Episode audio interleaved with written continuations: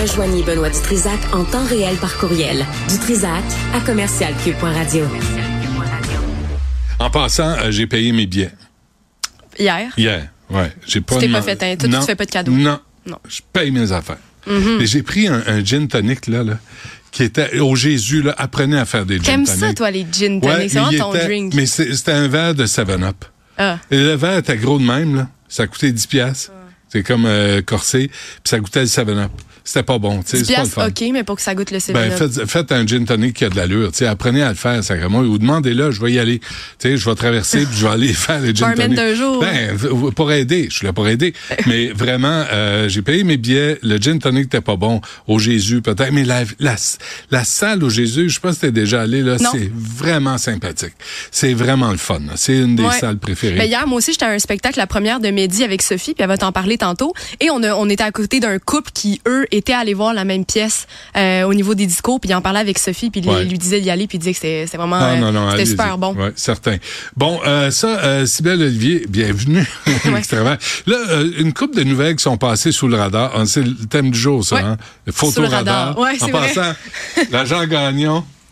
C'est correct. euh, de- ben, euh, Sous le radar. hum, oui. Il y a un rapport qui a été déposé en Colombie-Britannique euh, la semaine dernière. Ouais, c'est la médecin hygiéniste en chef qui s'appelle Bonnie Henry qui a déposé ce rapport-là parce que la Colombie-Britannique depuis 2020 ont un programme d'approvisionnement de drogue qu'ils appellent sécuritaire. Donc c'est du monde, des gens qui ont des problèmes d'usage de drogue, qui font qui se font faire des prescriptions par des médecins et qui peuvent aller acheter des opioïdes particulièrement pour éviter de mourir en fait. Puis ce programme-là serait pas assez élargi, n'aurait pas assez en fait d'efficacité. Donc eux ont produit un rapport pour démontrer justement que le programme n'était pas assez efficace et devait être élargi pour essayer d'aider plus de monde. Parce que concrètement, quelqu'un qui a un problème d'usage doit se faire diagnostiquer par un médecin. Après ça, il s'embarque sur le programme. Après ça, il va chercher sa prescription, puis là, il prend sa drogue. Mais tu sais, il y a à peu près là 4000 personnes, un peu plus de 4000 personnes qui ont accès au programme. Mais dans le rapport, ils disent c'est 150 000 personnes qui en auraient besoin au moins. Tu sais, on le sait, la Colombie-Britannique, à quel point ils ont des difficultés. Je sais plus que 40 000 personnes qui sont mortes de surdose, tu sais, Ouais. depuis le début de la crise. Donc là, ce que le rapport dit, c'est il faut élargir, faut qu'il y ait plus de monde qui puisse avoir accès, faut qu'il y ait plus de drogue aussi qui puisse être prescrite, et il faut surtout que les doses soient plus fortes. Donc, oui, c'est ça. La pilule est dure à passer pour Ouais, jeu de non, mots. mais- ouais, non, mais surtout dans le contexte. Mais tu sais, il y a, y a paquet, ça, ça provoque un paquet de réflexions. Tu sais, souviens-toi, Christian euh, Boivin avec son fils Mathis Ouais. qui est mort à 15 ans, il, il avait acheté de l'oxycontin. Puis le, le, le bandit qui a vendu cette drogue-là, ben il s'est empoisonné, il est ça. mort pendant la nuit.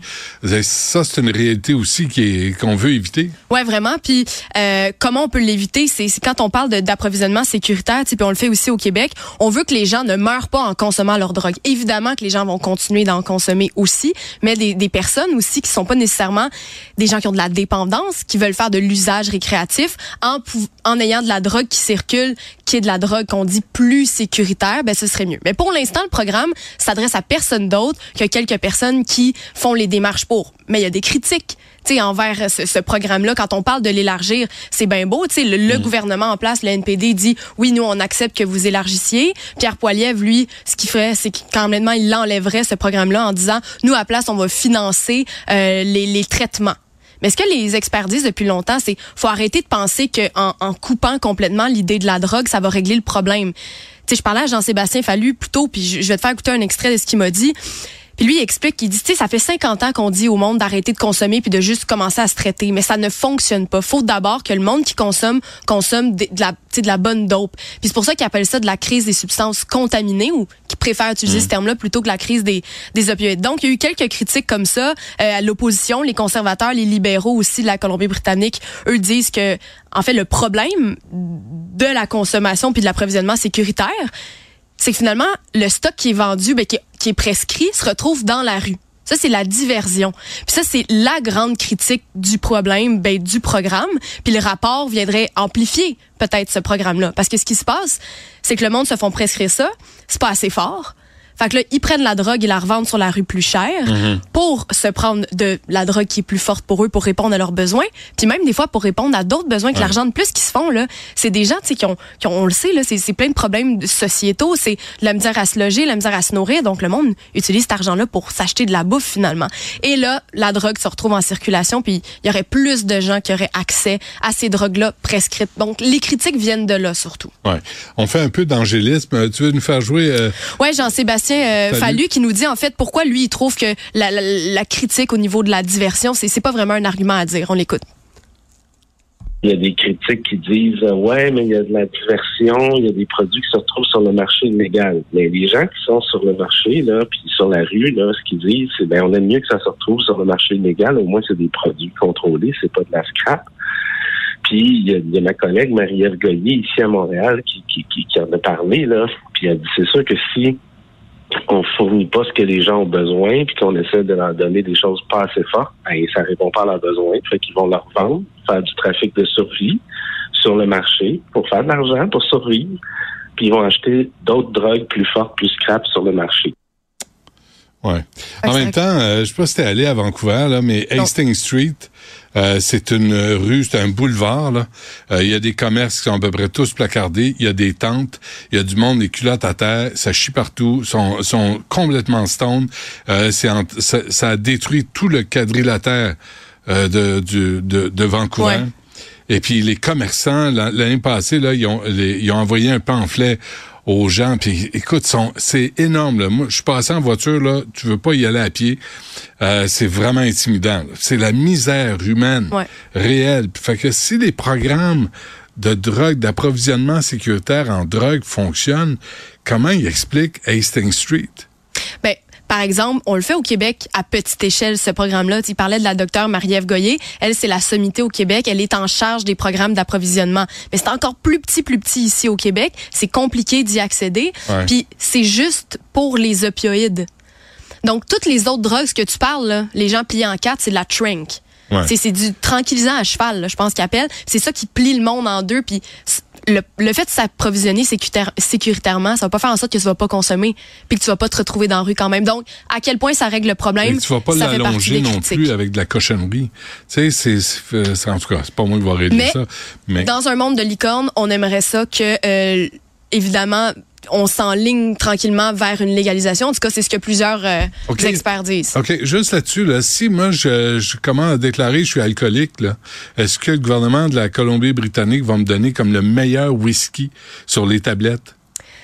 Ça dépend. Ça dépend Ben, de tes goûts. Non, mais oui, mais ce, ce serait l'idée que médicalement, on se dise que la molécule de drogue ou la molécule d'alcool, dans ton cas, Ouais. est, est, est, est la bonne et n'est pas Alors, coupée avec rien. avec de l'excellent whisky. On te verra pas dans la rue euh, plié en Bon, quatre. bon. Ah, ben, tu sais pas.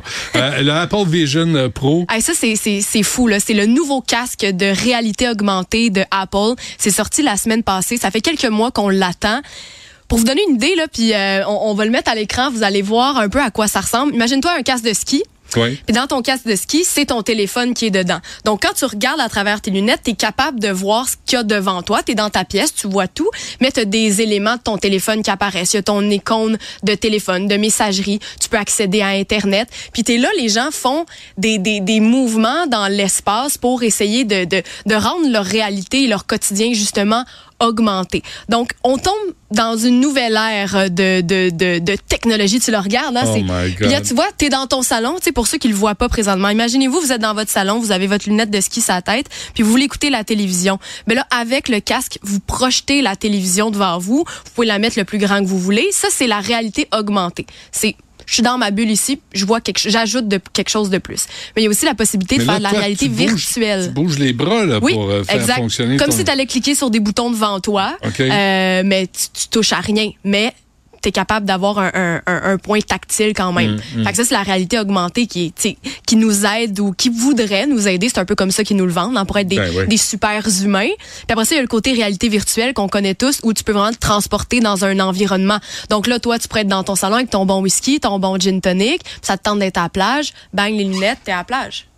Et je me mets en speedo, je prends un coup de soleil. Ah, ben là, ça, ça, c'est si t'es chanceux. Hey, ça apporte pas ça, ça. mais c'est fou, mais c'est cher, Ouais. hein. On Ouais. s'attend quand même à ce qu'il y ait à peu près 600 000 euh, exemplaires vendus euh, d'ici la fin de l'année. Puis ce qui est le fun, c'est que c'est un Québécois qui a créé ça. Ah oui? C'est un Québécois, c'est une équipe de, de, de geeks qui ont créé ça en 2017.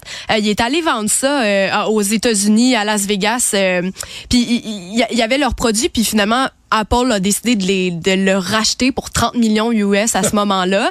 Mais l'équipe, ce qui est le fun, c'est que le gars, Bertrand Neveu, est allé avec son team développer tout le casque pour le mettre en marché finalement sept ans plus tard, maintenant. Puis je vais vous faire entendre ce que Bertrand Neveu, il disait ça il y a pas longtemps à TVA quand on a annoncé que ça, ça, ça venait sur, euh, sur les tablettes, puis il nous parle de, de ce que ça change finalement le Vision Pro. Voir un, c'est quand même incroyable. Oui, ben, moi, je crois vraiment que ça, va être un peu comme, c'est un moment Macintosh. Le- les gens disent, est-ce que c'est un moment iPhone? Non, c'est un moment Macintosh. Donc, ce qui va se passer, c'est chaque famille, d'après moi, d'ici 5 ans, ou 80% vont avoir au moins un casque à la maison qui vont pouvoir interagir avec puis se familiariser. Puis dans 10 ans, la technologie va être assez miniaturisée pour que chaque personne, un peu comme son iPhone, ait une version personnelle. Est-ce que c'est un outil? C'est un peu fou, pareil, hein? fou, 4700 dollars euh, canadiens le prix si ça Ah te ouais. tente, euh, Benoît. Mais, Mais, mais tu sais, le c'est le combat qu'on a contre les écrans, là, pour gérer On le les perd. écrans. Parce quand- une fois, une fois que les jeunes se mettent ça d'en face, euh, oublie ça, là. Ils voudront plus vivre dans notre réalité. Ben non, c'est ça, c'est. C'est vraiment troublant. Euh, mais c'est, euh, C'est c'est le fun pareil. Nous, moi, c'est le monde dans lequel je vais évoluer. c'est le euh, futur. dans 60 ans, là, Ouais, tu sais, ouais. j'ai hâte Tu de vas voir. Te bercer, là. Va me bercer dans. Avec- tu vas te voir à, à Cube Radio tu à ça- l'époque. Tu sais, comme Dans ils montrent des fois là, dans, dans les films comme ça, on va être tous dans des bunkers dégueulasses, mais on va se mettre ça, puis on Ouais, va pouvoir être où on veut Ouais, euh, dans la- le monde. puis la réalité va être infestée de cochonneries. Mais on va s'en débarrasser. Bon. Bref. Euh, Sybelle, merci. Merci.